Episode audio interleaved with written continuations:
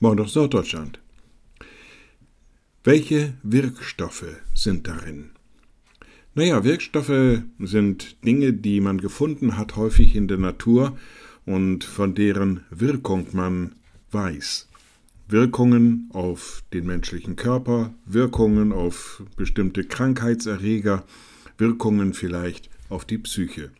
Da gibt es Wirkstoffe und man verspricht sich von ihnen eine gewisse Wirkung, wie der Name ja sagt. Für was ist man erstaunt, wenn diese Wirkung vielleicht nicht eintritt?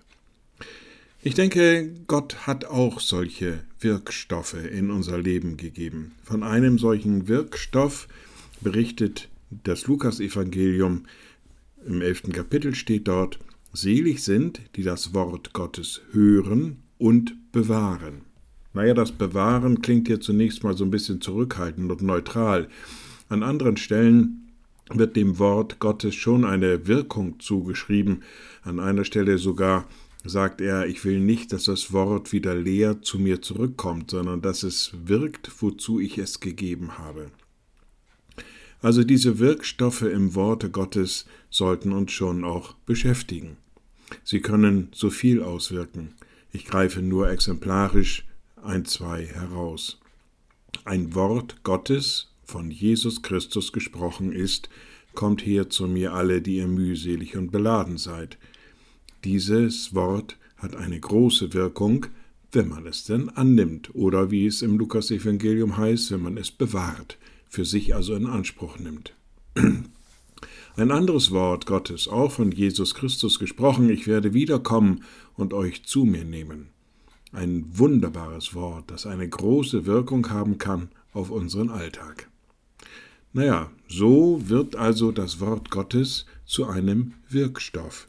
Ich wünsche uns allen viele angenehme Wirkungen aus dem Wort Gottes. Liebe Schwestern und Brüder, ich lade Sie ein zu einem kurzen Gebet und anschließend zu einem gemeinsamen Vater unser. Ein mächtiger Gott, guter himmlischer Vater, in deinem Wort bist du in diese Welt gekommen. Jesus Christus war das Wort, das Fleisch angezogen hat, und deinen Willen verkündet hat. Gib, dass die Wirkung, die aus deinem Wort entsteht, uns mitnimmt, uns kräftigt und stärkt und uns immer wieder neu mit dir in Verbindung bringt.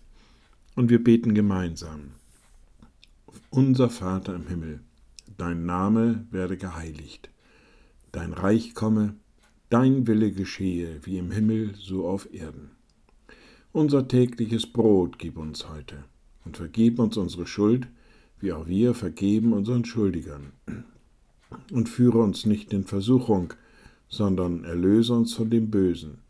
Denn dein ist das Reich und die Kraft und die Herrlichkeit in Ewigkeit. Amen. So seid gesegnet, bleibt behütet und bleibt gesund. Tschüss